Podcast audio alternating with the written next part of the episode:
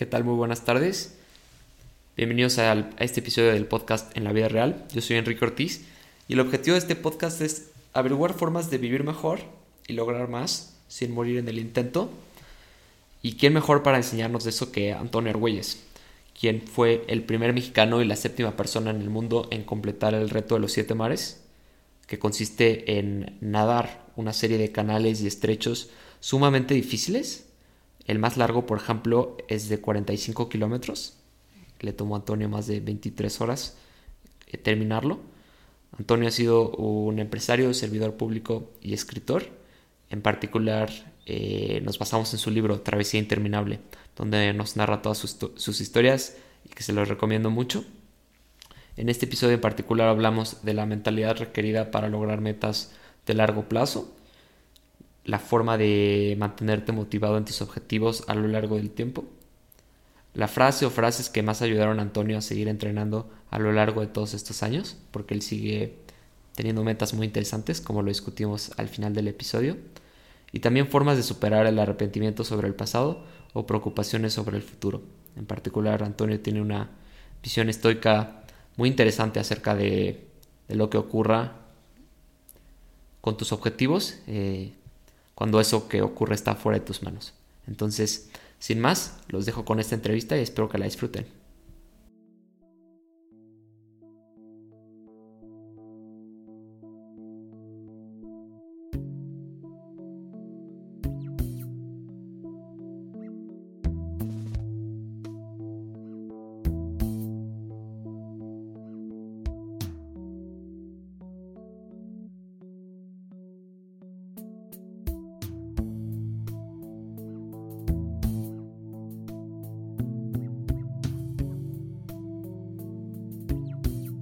Perfecto, pues estamos aquí con Antonio Argüelles. Antonio, de nuevo, gracias por, por el tiempo y es un honor que estés aquí. Te agradezco muchísimo, un placer estar contigo, Enrique. Sí, este, en este episodio vamos a tocar mucho las historias que narras en Historia Interminable, que le recomiendo mucho a los que escuchen este podcast. Realmente es una muy buena narrativa de la vida de Antonio, de lo que implica conseguir un logro como los siete mares física y psicológicamente. Y me gustaría empezar por eh, tus primeros años como niño, cuando pues a veces nadas con, con, tus abuelos y de repente ves en la tele a Felipe Muñoz y, y, te vuelves loco. Si quieres contarnos al principio de tu vida qué era para ti la natación, el agua y, y qué sentiste cuando viste a, a, un mexicano ganar una medalla de oro. Mira, la verdad es que eh, como relato en el libro y en mis conferencias. Yo aprendí a nadar en casa de mi abuelo, en, eh, Cuernavaca, que era una, una, alberca con agua fría. Yo no sé por qué mi abuelo, teniendo calefacción, nunca la aprendía. Entonces ahí empecé a, a tomarle el gusto al agua fría. Y yo era un niño hiperactivo. Vivo en el colegio alemán, que es un colegio muy estricto.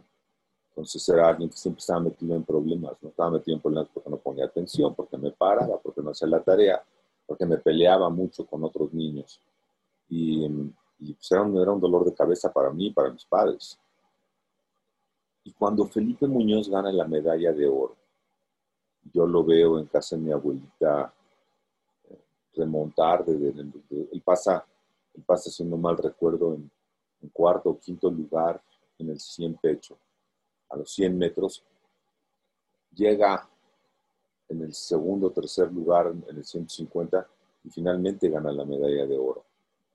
Y cuando yo veo ese, ese recorrido, pero sobre todo cuando entonan el himno nacional y se iza la bandera en la alberca olímpica Francisco Márquez, pues yo dije, yo quiero ser eso, ¿no? Yo quiero ir a unos Juegos Olímpicos, yo quiero ganar una medalla. mi vida cambió eh, totalmente porque a partir de ese momento mi objetivo en la vida fue nadar y durante muchos años, hasta que terminé, hasta mi primer año en, en la universidad, pues eh, mi foco de atención, eh, mi objetivo diario era nadar. Sí, sí, y aparte con una rutina muy estricta, ¿no? Que, que entraremos eh, ahorita en eso. antes de ver a Felipe Muñoz, ¿ya eras un niño que le encantara nadar y quisiera nadar todo el tiempo o era algo que hacías de vez en cuando con tu abuelo, pero no tan apasionante? a mí me encantaba nadar, a mí me gustaba ir a, la casa de mi abuelo y en el colegio alemán había, yo en el anexo 1 y la escuela principal que estaba ahí en Benjamin Hill, la Hauptschule, tenía, eh, tenía una alberca de 25 metros. Pues una vez a la semana los de los anexos podíamos ir a nadar, eh, si teníamos clase de natación, y a mí me gustaba mucho. A mí desde, yo siempre he tenido un acercamiento y una fascinación por el agua. Siempre he estado muy, me he sentido muy a gusto en el agua. Ah, súper bien. Sí, y empiezas eh, desde niño, la verdad es que pues como para arriba, ¿no? Empiezas con un equipo que, que describes como de tercera en el, en el YMCA, pero le echas, este, le echas muchas ganas, ganas en el colegio alemán, te pones las pilas y vas a la alberca olímpica. Ahí la verdad es que está bastante rudo, ¿no? Porque no te tratan tan bien, pero lo logras. ¿Sabes qué pasa? ¿Sabes qué pasa? Que yo me di cuenta que en, la Y, pues, ahora sí que ibas como a jugar en tercera división, ¿no? Pues en tercera división pues, empecé a ganar fácilmente, ¿no? O sea, no, no había competencia. Y yo, yo me daba cuenta que si quería realmente nadar, pues tenía que irme a un mejor equipo. Y, y, en esos tiempos, o estabas en un club como, como el Reforma, como el Chapultepec, como de ese tipo, este, lo que eran los clubes antiguos en la Ciudad de México. O ibas al Seguro Social el Seguro Social empezó a tener un auge en los deportes muy importante, que construyeron muchísimas albercas. Y, y de repente pasé en La Guay, ahí en, en Avenida Churubusco, en el sur de la Ciudad de México. Empiezo a nadar, pero enfrente está la alberca olímpica. Y me entero que la mamá de una amiga mía en la escuela era muy amiga del el señor Echeverría el papá de Guillermo Echeverría. El señor Echeverría eh, era el administrador del alberca olímpica. Entonces, esta persona que yo, cuya mamá yo conozco, la mamá de Roxana Acuña, voy y le digo, oye, dile a tu mamá que me lo presente. Y entonces voy, me lo presentan y me dejan, pues, porque la señora Acuña era muy amiga de él y pues me dejan entrar. Pero yo entro a un grupo, yo no sé si conoces la alberca olímpica, pero la alberca olímpica es una alberca de ocho carriles, es inmensa. Este, y siempre está llena, ahora más, en ese entonces estaba llena, pero ahora está más. Yo estaba en el carril 1, en ese tiempo en el carril 8, no en el 1, este, es donde estaban los nadadores más rápidos, y muchos de ellos eran nadadores que habían estado ya en el equipo nacional, ¿no? Los hermanos Giot, este, Yolanda Mendiola, eh, Hilda Méndez, este, María, Luisa Murga, Carlos Alame. Entonces de repente llega este chavo de haber sido primero, segundo, primero secundaria, que lo meten ahí, ¿no? Sabes de cuenta que, como enseñan a algunas personas a nadar, te meten ahí, tienes que aprender, pues no te ahogas, ¿no? Y entonces era horrible porque, porque yo iba y, te, tienes que dar 50 metros y te regresas, ¿no? Y yo, yo, yo hacía como primero pues como 35, luego como 40 y me tenía que regresar porque si no, pues, me iban a lapear, ¿no? Este, y es horrible cuando te, cuando te lapean. Lapean es cuando te pasa, ¿no? Que te alcanzan y te dan la vuelta. Y, y era pues muy rudo, ¿no? Este, y yo me hice una promesa, yo me hice la promesa de que algún día yo iba a, a liderar, yo iba a salir primero en ese carril y años después lo logro, ¿no? Pero sí, al principio fue, fue una prueba de que realmente lo quería, ¿eh? porque no era, no, era, no era fácil, no era fácil, este, eh, sobre todo cuando eres adolescente, ¿no? Y que tienes muchas dudas y que no eres, este, no eres, al llegar pues no estaba yo entre los populares, obviamente, ¿no? sí. Entonces sí, sí fue, sí fue, estuvo muy rudo esa parte. Sí, lo, lo veo como todo un reto y además como que de adolescente importa mucho el, pues, ¿qué opina tu grupo de ti?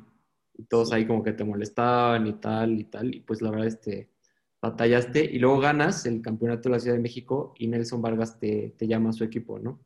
Te vas Nelson me dice que vaya y que, que me vaya al Seguro Social. Ya es pues, muy fácil para Nelson, pues, porque Nelson nos daba becas, becas de mil pesos y, este, y, la gente con eso se iban a dar seguro. Pero yo le digo que eso yo no quiero. Nelson en ese tiempo importaba productos deportivos, básicamente Speedo. Y le digo que me deje empezar a vender Speedo y que me deje venderlo en algunas albercas en el sur de la Ciudad de México. Y así es como yo conozco a Mr. Lee, que es el presidente de Speedo a nivel mundial. Y en los Juegos Panamericanos del 75 yo quedo como suplente, finalmente nadie se enferma y Mr. Lee me dice que le consiga un chofer, porque yo hablaba con él todo el tiempo para hacer los pedidos, que le consiga un chofer, le digo, no, pues yo voy a ser su chofer. Y yo me vuelvo chofer de Mr. Lee en el 75. Y en el 76, en los Juegos Olímpicos de Montreal, yo le pido que me dé oportunidad de ir a, que me consiga que yo pueda ir un verano a nadar a Estados Unidos porque él conocía a todos los entrenadores, siendo el presidente mundial de Speedo. Él patrocinaba muchos equipos. Y me dice que no, que me vaya a vivir a su casa. Pues yo regreso a México este, con la noticia para mis papás pues que habré regresado. Yo regresé a México como a principios de septiembre y me fui el 16 de septiembre. La primera, la primera devaluación que me tocó vivir se fue cuando este, Echeverría, el cambio de Echeverría López Portillo y viene la devaluación, ¿no? Este, pasamos de, 12.5 a 25 este, pesos por dólar. Y, me voy a vivir a Estados Unidos. Y llego a casa de Mr. Lee. Y Mr. Lee era una persona que los propios americanos, sus hijos, sus amigos decían que no le entendían, ¿no? Porque hablaba muy rápido. Este, no le entendía. Entonces, imagínate aterrizo en, San Francisco, en el aeropuerto de San Francisco. Y, ¿Tú conoces el área de la bahía? Sí, sí tengo un tío que vive por ahí. Ah, pues te vas, te, vas de, de este, de, del aeropuerto por, por la 101 hasta llegar a Palo Alto, que es la siguiente ciudad después de Palo Alto, que es donde está Stanford. Y no le entendí nada, nada. Yo llego a su casa todo preocupado y Shirley este, me habla y yo dije, ay, ay, ay, qué bonito, a Shirley sí le entiendo. Entonces ya me despreocupé, pero imagínate, ¿no? Pues yo llegaba con esta, con esta idea y luego el día siguiente, yo vengo de, una familia pues, de la clase media mexicana, de la cultura, del esfuerzo en términos de que mis papás fueron médicos veterinarios a la UNAM y estudiaron en la UNAM y, este, y digamos, y ahí salieron. Entonces, pues, no íbamos a ningún club, ni, digo, e, esta idea que tienen hoy, pues, por lo menos mis hijos y los jóvenes, de que cuando sales de vacaciones te vas de camp y vas a, viajas por el mundo, no, había eso, ¿no? O sea, había dinero para pagar la escuela y, y en las clases de natación y listo. Entonces llego con Mr. Lee y vamos al club de golf, a los Altos Hills Golf Club. Y él tiene cuatro hijos y el más chico es cuatro años más chico que yo, se llama David vamos al club de golf, y yo pues ya tenía hambre, ¿no? Entonces digo, oye, pues, ¿qué, aquí vamos a comer? Dice, no, mira, aquí vente. Y pues, hay un lugar, una mesa grandísima, llena de sándwiches, ensalada, todo lo que tú querías. Y le digo, y, ¿cómo vamos a hacer? ¿Cómo es aquí el tema de, que vamos a pagar? ¿Cómo? Dice, no, no, aquí le firmas y ya, pues se lo pasan a mi papá y no hay problema, ¿no? Entonces aprendí que, que, que en los clubes puedes hacer eso. Y luego, eso fue un sábado, luego vino el domingo, y luego el lunes fue mi primer día en la escuela, fui a los Altos High School. Y en Estados Unidos, cuando eres nadador, este, también juegas waterpolo. Y mi entrenador asumía que, el entrenador, Mr. Felix, asumía que yo era jugador de waterpolo y yo nunca había jugado waterpolo. Entonces imagínate, el primer día de clase, llego a las 5 y media de la mañana a la alberca de, la, de la prepa, hay una neblina tremenda, no veo nada, me meten a jugar un juego que yo nunca he jugado en mi vida, no, estuvo un poco desastroso ese, ese primer día. Pero bueno, ya finalmente, finalmente me, le dije un día a Shirley que yo, yo, yo me di cuenta que ya hablaba bien inglés cuando pude hacer dos cosas, jugar waterpolo y entender lo que me decían, cómo moverte y todos los gritos, y dos, cómo decir groserías en inglés cuando estábamos jugando. Este, ya, yo ya, ahora sí que ya, yo ya aprendí, yo ya sé. Este, Ese es tu TOEFL. Sí, sí, ese fue mi TOEFL, ese ya fue mi TOEFL. Este, y pues ahí nadábamos, nadábamos seis horas diarias, 20 kilómetros diarios. Este, pues nos íbamos a, al equipo de Vianza. Y, y así me pasé pues, mi, mi, vida. Hice dos años de high school en Estados Unidos. Sí, muy bien. Es este, bastante intenso, ¿no? Describes que, que ahorita ya no se recomienda algo tan... En el libro mencionas que 20 kilómetros para un adolescente, 6 días de la semana o 7 es muchísimo, ¿no? Sí, eran, son otros, otros tipos de entrenamientos. Hoy tienen mucho más, ponen mucho más atención en la técnica, ponen mucho más atención en el gimnasio, en la parte de fuerza física, mucho la, la, la explosión. Hoy hay otra forma de, de, entrenar totalmente diferente. Y ahí, ahí cómo, cómo te sentías este, y qué era lo que querías. ¿Seguías con la mente en voy a ser un, nadador olímpico todo el tiempo o, o empezabas no, a ver otras posibilidades? No, no, no, pues, yo seguía ahí, realmente hacía. Es más, fíjate, cuando hago mi cuando digo, cuando, cuando termino, cuando voy a terminar la, en, en, en mi tercer año, tienes que hacer tus solicitudes para, para la universidad. Y entonces yo hago mi decisión de dónde quiero ir a la universidad en función de los equipos de natación. Mm. Yo quiero ir a UCLA, yo quiero ir a USC. En ese tiempo eran escuelas que tenían muy buenos este, equipos de natación. Este, Arizona State, Arizona, este, no me acuerdo cuál otra. Y un día mi maestra de alemán, Miss Silence, entonces, eso, tú lo vas a entender porque, porque, probablemente lo has escuchado de personas que se fueron a Estados Unidos. ¿no? Entonces me dice Miss Silence, oye, ¿y por qué no tienes tu, tu colchón? ¿Por qué no haces solicitud a otras escuelas? Este, pues que no tengan tan buenos equipos de natación, pero pues que son buenas escuelas. Y yo, bueno, ¿como cuáles, mis hijos? Bueno, ¿Por qué no haces solicitud a Stanford, a Harvard, a este, Columbia, a Brown, este, a Yale? Le digo, bueno, no sé si voy a hacer a todas, pero pues, voy a hacer a Stanford, voy a hacer a Harvard, este, Columbia, circunstancialmente me ofrecía una beca, me empezó a ofrecer una beca para comprar yo a, nadar a Columbia y, y no, pero también se solicitud a Yale y a Brown.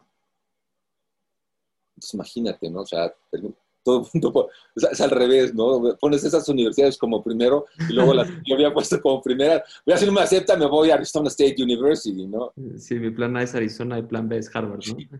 Sí, no, güey.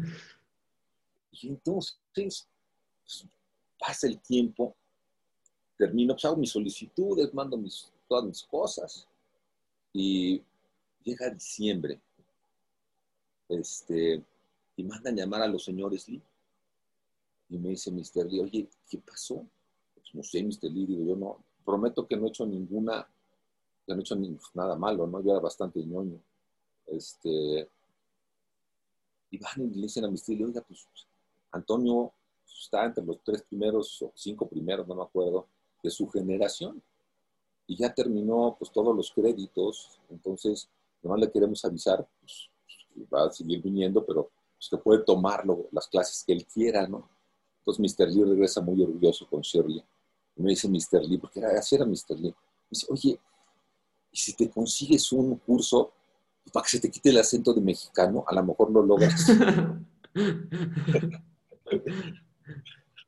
Entonces, bueno, pues ahí fue el dilema de si me iba yo a Colombia, porque en Colombia me ofrecían una beca para seguir nadando. Y Mr. Lee había ido a Stanford y me dice, oye, a ver, la verdad, la verdad de las cosas es que tú nunca vas a ir a los Juegos Olímpicos y nunca vas a ganar una medalla en los Juegos Olímpicos. O sea, eso ya te debe de quedar claro a estas alturas. Este, yo creo que puedes nadar a lo mejor en Stanford, obviamente no te van a dar beca, pero entre vivir en Harlem en los 70s, a finales de los 70s, o vivir en, los, en, en Palo Alto, este, pues yo creo que ve la opción. Y bueno, y siempre si te quedas aquí, pues vas a tener la posibilidad de, pues, de vivir con nosotros y tenernos cerca, etc. Entonces me quedo y voy a nadar a Stanford. Y pues, en mi primer trimestre me di cuenta que pues, no tenía yo. ¿Sabes qué? Lo que pasa es que ya me, me había cansado yo de tanto, ¿no? O sea, había, llegó un momento en que me di cuenta que no iba a poder ir a los Juegos Olímpicos y ya me cansaba mucho este, mentalmente ir a los entrenamientos. Porque cuando, cuando tienes un sueño, cuando tienes un deseo de que quieres hacer algo, pues no te cansas. O sea, si te cansas, no importa, es lo que quieres hacer. Este, pero llegó un momento en que eso ya no era lo que yo quería hacer.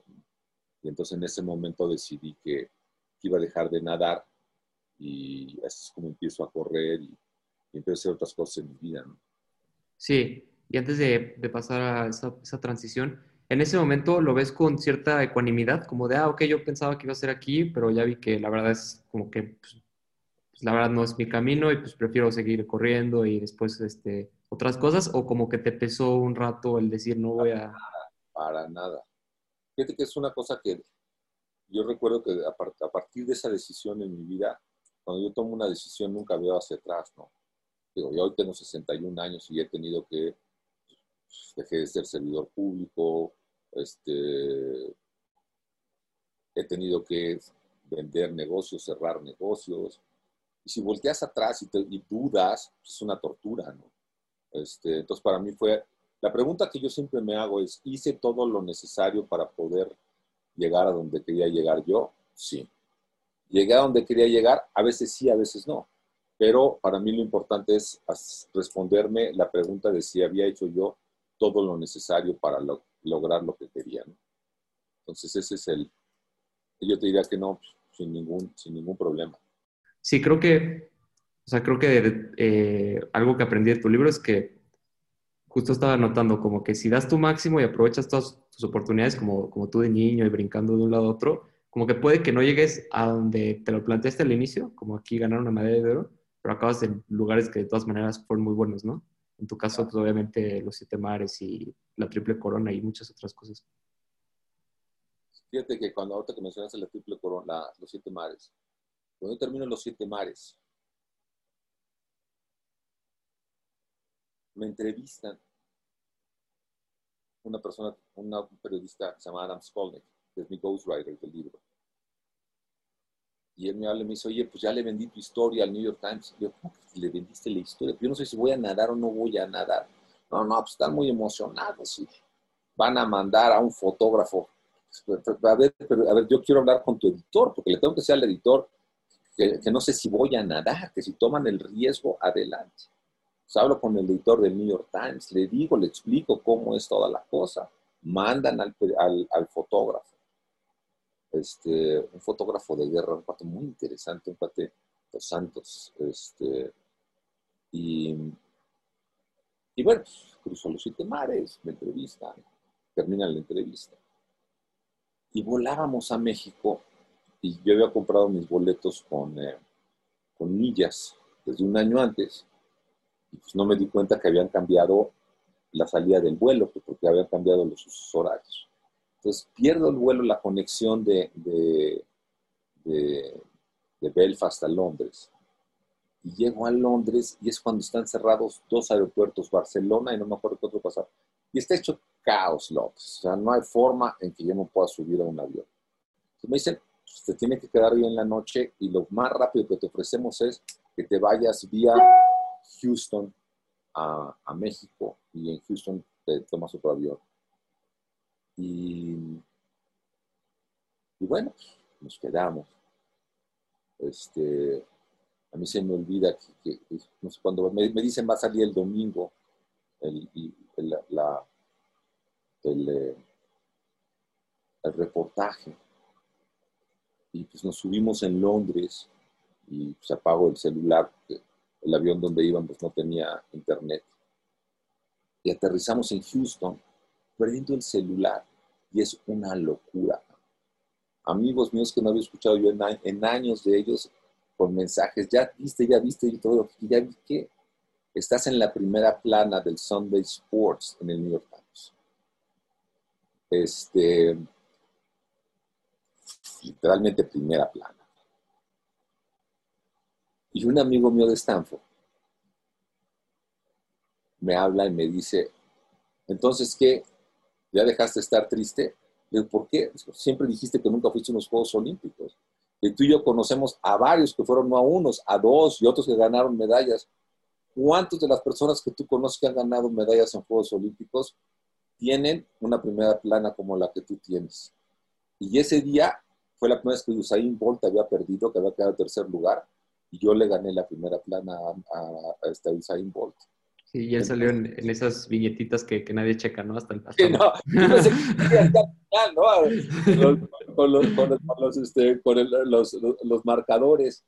Entonces así es la vida, ¿no? Nunca sabes cuándo va a suceder cosas que, este, pues, que te agradarían, pero que suceden en algún momento, ¿no? no, no es muy difícil que tú puedas controlar y es, muy, pues la vida en general es impredecible. Sí, y también, no sé si estés de acuerdo, creo que hay, eh, pues no sé, como una vibra o experiencia distinta. Digo, yo no, ni he logrado los siete mares, ni soy alguien atleta olímpico, pero me imagino que, por ejemplo, los atletas olímpicos, a, excepción de, algunos, como que tienen este mega auge y son increíbles y logran una medalla y, es tan intenso que, que, un poco ahí acaba y después hacen otras cosas, pero, pero los siete mares fue como una historia más de perseverancia y de como de, preparación y como de pues nados como de, de 20, 23 horas, este, o sea, creo que quizá tiene un tono distinto. No sé si has, has pensado en algo así. Claro, pues son cosas diferentes. Digo, de entrada, de entrada, algo que te dan las aguas abiertas es que puedes seguir nadando. Es el único deporte en, donde, como dice un amigo mío, Steven Munatones, es el único deporte donde haciéndote viejo puedes nadar más rápido a veces cuando eras joven y sigues rompiendo récords. ¿no? Este, me dan yo nunca imaginé que iba a ganar un récord Guinness y que iba a estar en el libro de los Guinness. O sea, este, pues, yo me convierto en la persona de mayor edad en terminar los siete mares, ¿no? Y el año pasado Catalina y vuelta y si cruzo el canal de la Mancha y de vuelta será lo mismo. Entonces, yo diría que son momentos diferentes. En, en mi caso yo veo el deporte que ha sido un complemento a mi vida durante toda mi vida si yo pienso que empiezan a dar competitivamente a los nueve años, pues llevo haciendo esto 53 años, ¿no? Este, 52 eh, años. Y, y, nunca he dejado de hacer por lo menos cinco, si no seis días de la semana algún ejercicio, ¿no? Pero en mi caso se, se ha convertido en una forma de vida, a lo que me gusta, a lo que me motiva, este, que me ha permitido hacer muchas eh, otras actividades que de alguna forma, por ejemplo, yo quise estudiar, yo estudié filosofía y letras, estudié letras germanas este, en la universidad. Yo siempre quise ser un escritor, ¿no? Yo quería hacer ese tipo de cosas. También estudié economía, porque mi papá me decía que, que iba a vivir, ¿no? Este, y no viví ni de la economía ni de escribir, o sea, viví, de otras cosas. no, no, no, no, no, necesariamente iba a vivir yo de eso, pero, pero pues la natación me ha dado sobre todo una forma de vida, ¿no? una forma de vida que me permite tener mucha paz. Y eso para mí, ¿por qué paz? Por, por, mi, por mi, carácter, por mi hiperactividad, por, por la intensidad, lo intenso que soy, ¿no? Entonces, el deporte y la natación en especial me calma mucho. Sí, y creo que esto va relacionado con un tema que creo que es central en tu libro y lo hablas varias veces, de la, importancia de, las metas y obviamente también del deporte como algo que, pues que le da estructura a tu vida y que te ayuda, o sea, cuando tú tienes una meta de, ah, ok, voy a nadar dos kilómetros el domingo, entonces de lunes a sábado como que ya tengo algo que hacer y algo en, algo en que enfocarme. Este, algo que, me, gustaría saber, porque es algo con lo que yo batallo, es que al principio de tu libro, por ejemplo, cuando apenas ibas a hacer la triple corona y te rompiste la pierna, como que escribes que después de cumplir una meta, sentías un hoyo negro horrible y que sentías que nunca era suficiente y demás, pero al final de tu libro, como que ya tienes como que otro tono, como que ya te das cuenta que los éxitos y fracasos son muy transitorios y que lo que importa es como el proceso pero no sé qué has pensado en ese aspecto. Sí, digo, lo que pasa es que esa reflexión que hago yo es una que empiezo a darme cuenta a los 30. yo no sé si tú estás familiarizado con el gobierno federal, pero yo llego a ser oficial mayor a los 30 años en la Secretaría de Comercio, con un secretario tan poderoso como era Jaime Serrano, en un momento histórico de México. ¿no? eh, si a los 30 llegas a hacer algo, llegas a ese nivel, pues que te quede enfrente, ¿no?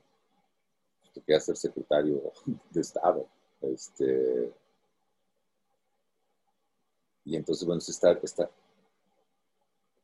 esta búsqueda de qué es lo que sigue. Y igual me pasaba en el deporte. En el deporte era, yo quería ganar y quería tener este, eh, primeros lugares, y ser el primero en hacer la triple corona, ser el primero en el mundo en hacerla dos veces, ser el primer mexicano este, que hiciera los, los siete mares. Y en el camino de los siete mares sucede algo muy especial en Japón, este, donde estoy muy lastimado del brazo izquierdo. Y todo aparece, aparentemente pues, va a ser muy difícil que yo pueda terminar.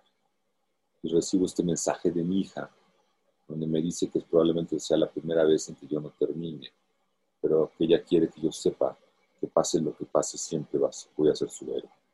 Y ahí me di cuenta que pues tenía yo que cambiar mi actitud hacia los nados y empiezo a disfrutarlos mucho. Y entonces ya no se vuelve una carrera de si voy a ser el primero o no voy a ser el primero, si voy a ser el séptimo, sino que tanto disfruto hacer lo que estoy haciendo. Pero bueno, eso solamente te sucede con la edad, ¿no? Mm. Se te vas dando cuenta de qué cosas son relevantes, cuáles no, cuáles son transitorias. Y al final de la, y el libro a mí lo que me permitió, me permitió es hacer como un balance desde cuáles fueron los momentos críticos en mi vida y al final qué es lo que me llevo. Yo, yo, yo, te diría que después de terminar los siete mares y después de haber tenido una cantidad de éxitos deportivos, probablemente lo que a mí más me gustó fue la invitación a una cena que me hace el presidente Cedillo. Es ahí donde surge la idea del libro.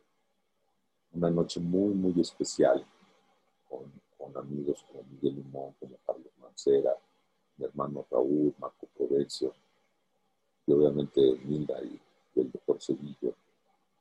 Y te das cuenta cómo empiezas a ver las cosas que son importantes, ¿no? Y qué personas realmente son importantes en tu vida, este, de quienes realmente aprendiste algo, a quienes aprendes a respetar, este, cómo en el camino, pues de repente vas tomando decisiones que no son las, mejores decisiones, pero al final de cuentas las tomaste y chiste ir aprendiendo en el camino. Eh, y bueno, esa, esa descripción que hago yo en Memorial Auditorium, cuando finalmente yo doy un discurso en frente de toda mi generación, cuando, cuando yo entré no podía leer yo una cuartilla este, sin equivocarme. Este, pues bueno, pues así vas, vas creciendo, ¿no? Vas aprendiendo. Entonces te vas dando cuenta que pues, todo eso vale, ¿no? Y que no hay una sola, no hay algo que sea especial o fundamental. Todo lo que haces en tu vida vale la pena y el chiste es irlo disfrutando. Y muchas veces pasamos la vida sin disfrutar cómo vamos dando esos pequeños pasos. Este... Sí, ese es justo como, creo, el, el dilema o problema para, para, muchos de nosotros que podemos estar, si fueran como cimas, como que estamos clavados con ya, ya cuando llegues a cima ya va a estar increíble. Y llegas y entonces ves la otra, ¿no? Y dices, no, pues cuando llegues a otra ya, pero pues, se, te va, se te va la vida de esa manera. ¿Cuál es tu siguiente objetivo? ¿Quieres hacer una maestría o un doctorado? Ahorita estoy cursando la maestría en ciencia de datos. ¿Dónde? En el ITAM. ¿En qué? En ciencia de datos. Ah, ok sí me fui, también estudié economía y también este, no me dedico para nada a eso, estoy en pura programación. Lo que te gusta son las matemáticas, ¿no? Sí, sí, algoritmos, programar, como pensar en ese tipo de problemas. Y mi meta, por ejemplo, algo que, digo, eh, para compartir un ejemplo personal, algo con lo que batallo mucho y que ahorita en vacaciones no tanto, pero normalmente me entra el ruido, es como este deseo de tengo que entrar a una empresa, su cuenta que para los programadores son como ¿no? O sea, no sé, como Apple, Spotify, Tesla, Google, lo que sea. Es como que tengo eso y si estoy haciendo el, no es nada más un deseo, me estoy parando temprano y, me pongo a programar muy temprano antes de que inicie mi día laboral, etc. Pero como que también me doy cuenta de que no, de que se me puede ir la vida así, o sea, de que eso es una parte y está padre tener esa ambición, pero lo quiero poner como en el contexto de que pues estoy con mi familia también y también puedo pasear a mi perro, ¿me explico? Como, como que no te consuma. Sí, tienes, tienes que dejarlo ir, van a suceder. Y, y entonces, o sea, en, en, tu caso, cuando dices que vas madurando, aprendiendo cosas, como que qué consejo ahorita en, con más perspectiva le hubieras dado a tu yo de joven o a tu yo de nadando como los siete mares, o sea, como qué, qué cambio en actitud o qué cosa te hubiera hecho distinta. Es una pregunta que me hacen frecuentemente y yo haría una sola sugerencia. Una, yo cambiaría una sola cosa en mi vida. Haber ido a psicoanálisis lacaniano de joven. Mm. Si yo hubiera empezado a los 18, a los 20, mi vida hubiera sido menos difícil. Mi mm. vida hubiera sido menos, eh, de menos angustia, de menos, me hubiera entendido mejor, ¿no? Yo empecé a ir a psicoanálisis hasta los 40 años. Entonces, ese, es, ese sería, esa es mi recomendación, ¿no? Y a lo mejor el paso entre no ir y empezar es complicado, pero sí es mucho de la parte de mindfulness, ¿no? Meditación, yo hago mucha meditación, este, hago chikung, este, y eso es algo que a veces nos falta, ¿no? Ok, sí. Ahora, eh, en estos días, ¿qué es lo que te mantiene emocionado, motivado? ¿Cuáles, ¿Cuáles son ahorita tus retos? Ah, pues ahorita tengo muchos retos. En natación estoy entrenando para cruzar el canal de la Mancha y de vuelta. Ok. Eh, y eso va a suceder entre el 31 de julio y el 7 de agosto. Eh, por ejemplo, la semana pasada terminé mi primer macrociclo y fuimos a las estacas y, este, y hicimos un video muy bonito. Velo, está en mi página o lo encuentras en Instagram. Este, es un video de ocho minutos, está muy padre. Por ejemplo, ese proyecto, pues, pensarlo, hacerlo, buscar quién, este, a la fotógrafa y la directora que lo hicieran. Hoy al rato me tengo que ir, por, por eso te cambié la cita, porque estoy grabando mi, mi libro para que salga en Audible y en Spotify. Entonces yo voy a narrar mi libro, estoy muy emocionado de eso. Luego laboralmente, una parte importante de mi vida la dedico a la educación. Soy tengo una consultoría en educación que apoyamos a, la, a las secretarías de educación de los estados y a la Secretaría de Educación a nivel federal.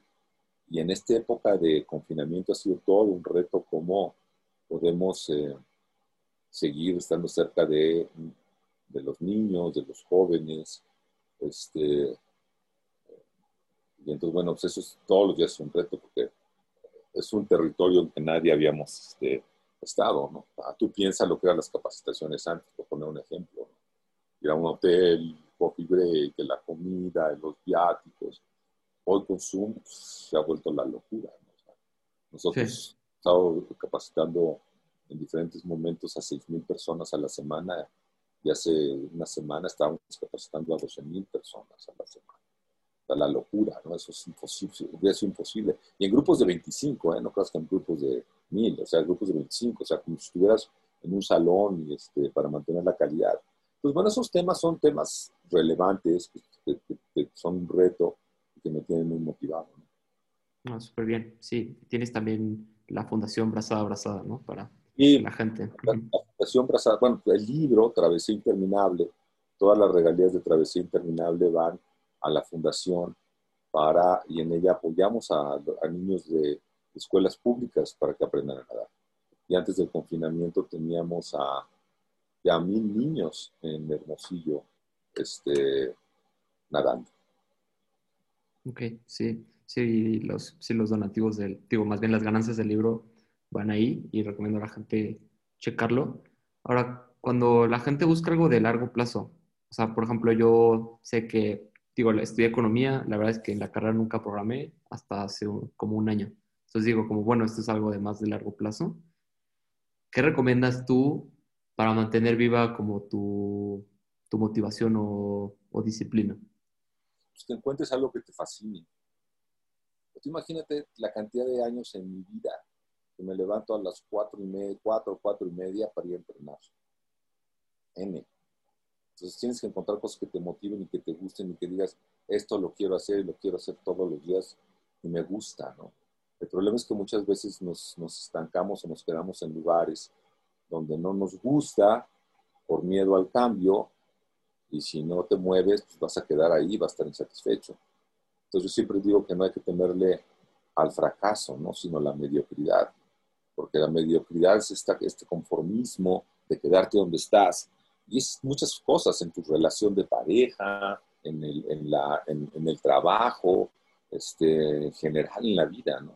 Hay que moverse y eso a veces nos, nos da miedo porque pensamos que podemos fracasar y entonces, ¿qué hacemos, no? Para mí, lo que, la frase es una frase que me, que me ha llevado toda mi vida, ¿no? No tenerle miedo al, al fracaso, sino a la mediocridad. Claro, entonces, sí hace sentido. Entonces, por ejemplo, eh, por usar de nuevo mi caso particular, ¿me recomendarías, en vez de preocuparme por en, qué empresa entro en dos, tres años, más bien pues, dar mi máximo y ver en, qué cosas acaban pasando, pero más bien enfocarme en lo que yo hago, ¿no? Diario. Enfócate en lo que haces diario y hazlo bien y hazlo contento. Tú no tienes ninguna, tú no tienes ningún manejo de si te van a, vas a ir a trabajar en esas empresas. Lo único que puedes manejar es tu día a día y lo que tú haces. Y es otra cosa que yo he aprendido, ¿eh? no ver hacia atrás, no vas a poder resolver lo que sucedió en el pasado. No podemos ver hacia adelante, pues porque en el futuro nadie lo puede ver, Lo único que sabes que pasa es todos los días. Y el chiste es vivir todos los días al máximo. Todos los días. Este, y entonces pues, nunca vas a tener eh, nunca te vas a sentir insatisfecho porque dejaste de, hacer algo, ¿no? Hiciste lo que podías hacer todos los días en tu máxima expresión. Claro. Y tú dirías que ahí encuentras este, la solución para dejar de identificarte con, digamos, para que cuando haya un éxito o un fracaso, en vez de que sean puras subidas y bajadas, estés como en una cierta ecuanimidad de que sabes que estás dando tu máximo. Claro. Porque los fracasos y los triunfos los vas a tener siempre pero son muy efímeros. imagínate lo que es. Mira, una de las razones de la fundación es que me preguntaban qué se sentía haber sido el primer mexicano, la séptima persona del mundo, el de mayor edad, el tener un récord Guinness. Y eso es muy efímero porque sucede en un solo momento, en unos cuantos minutos. Lo que me ha permitido es tener una voz, y esa voz me permite poder estar aquí contigo, promocionando el libro. Y entonces yo, yo lo que mi objetivo es ser la voz para estos niños que nunca van a tener una posibilidad de nadar, porque sus padres no tienen dinero y las albercas privadas son muy caras. Entonces, para mí es, es lo otro es efímero, el, tener esta voz y el poder trabajar en otras actividades es lo que se vuelve relevante.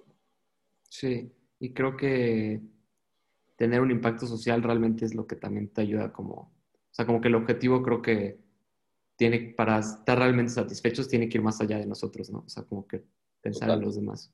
Totalmente, totalmente.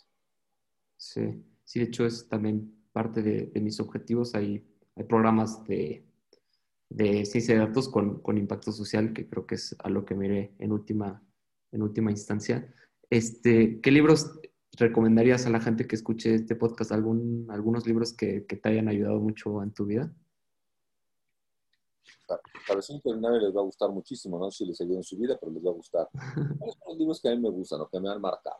Y el otro, día, el otro día me hicimos esta pregunta en la cena, de, en la comida de Navidad.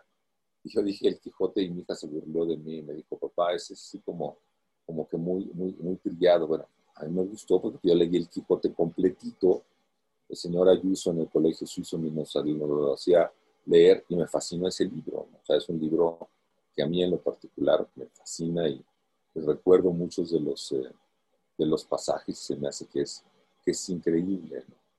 Después hay otro libro, un autor que me encanta, que se llama Tom Wolfe, y recientemente este, salió, se, murió el, el, hombre, el piloto de Jäger, que era el que rompe la, la barrera del sonido, y él, lo describe muy bien en, The Right Stuff, ¿no? Yo siempre me hago saber, ese libro me gusta mucho, cuando Tom Wolfe me gusta mucho, todas las cosas que escribe, pero, pero cuando yo leí ese libro, era la pregunta que me hacía siempre, ¿no? Do you have the right stuff? Entonces es, es un libro así de que pues imagínate, o sea, cómo, cómo empieza toda la carrera al espacio, cómo llegas a ser astronauta y todo lo que pasa, ¿no? O sea, este, es una transición muy interesante de héroes de guerra, ¿sí? de pilotos de combate, este, y ahí la mejor ejemplo es Top Gun, ¿no? O sea, ¿quién de nosotros que ha visto Top Gun, no, no se siente identificado con querer ser como, como, como Maverick, ¿no? O sea, este, eh, si tú me preguntas el día que yo vi la película por primera vez, pues es, la adrenalina que a mí me gustaba vivir, ¿no? Este, pero bueno, es otro de los de, Tom Wolfe. Luego hay un pate que es un autor de mi, genera, de mi generación, Jay McGinnery, ¿no? Él escribe un libro que se llama Bright Lights, Big City, es toda esta época de Nueva York en los ochentas, pues, que es lo que me toca vivir y que me, me resonaba muchísimo, este, y siempre la, la recuerdo porque es un gran libro. Y bueno, he leído muchísimos otros libros, pero si tú me preguntas a mí así, este, en, en, la punta de la lengua, cuáles son los que, los que te puedo decir, claro, sí, sí, sí, sí he leído muchos libros sobre montañismo, ¿no? Este, el de Krakauer sobre la gran tragedia en los noventas de, de Everest es muy bueno. Este, um, eh, es, un, es, un, gran libro. Este, me gustan mucho las biografías. Este, obviamente la de Mitterrand la leí dos veces, la de Clinton. Ahora estoy leyendo el último libro de Obama. Está buenísimo, está buenísimo. Este, te, lo, te lo recomiendo. Pues bueno, pues es lo que me gusta, ¿no? Ok, súper bien, sí. Este... El Hour se llama Into Thin Air. Ese es muy bueno, Into Thin Air. Into Thin Air, perfecto. Y, y todas las referencias las pondré en la descripción del podcast para el que, el que esté escuchando. Cuando, ¿qué, ¿qué, frase es algo que sí tengo la duda? ¿Qué frase o, o canción o lo que fuera, pero sobre todo qué frase te venía a la mente cuando más querías renunciar o menos querías entrenar 4 o 5 de la mañana y siempre, ¿hay alguna frase que te dijeras una y otra vez como, esto es lo que, que te motivaba como así pararte cuando quisieras renunciar? No hay temas al fracaso, también de la mediocridad. Yo sabía que si dejaba de ir a entrenar, mis posibilidades de éxito iban a bajar. Tú dejas de ir a entrenar un día y es un día perdido. A esos niveles de los que estás nadando, bueno, cualquier deportista, esos niveles todos los días son importantísimos. Este, y, lo sigo creyendo ahora, ¿eh? O sea, yo, ahorita estamos haciendo un programa que se llama Diary of a Double con the World Open Water Swimming Association es un seguimiento semana a semana de mis entrenamientos. Y terminó este primer gran, este primer gran ciclo y, este, y el sábado que estábamos haciendo el programa, yo le decía a Steven Munatones, que es el conductor, decía, no he, no, no faltado a un solo entrenamiento en estas primeras 19 semanas.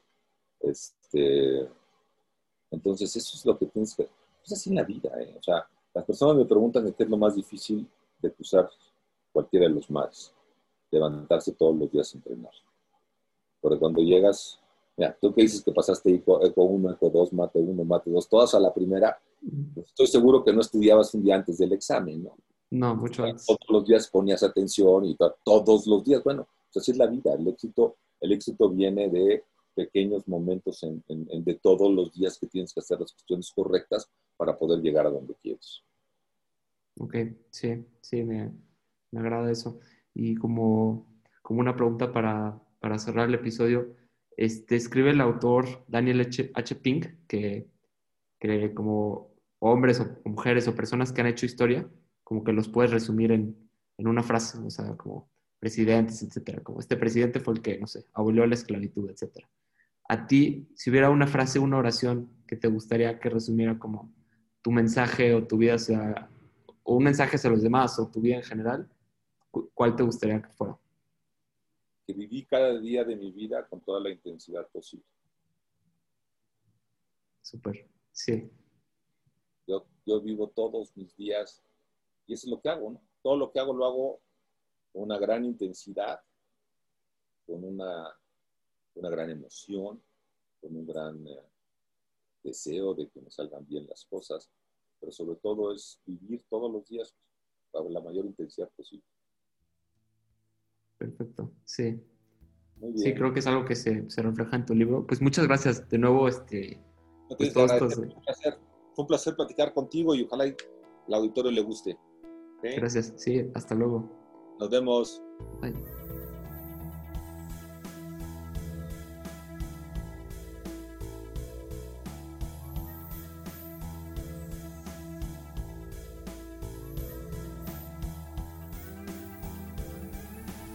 Eso fue todo por esta vez. Espero que hayas disfrutado de esta entrevista y nos vemos el próximo año.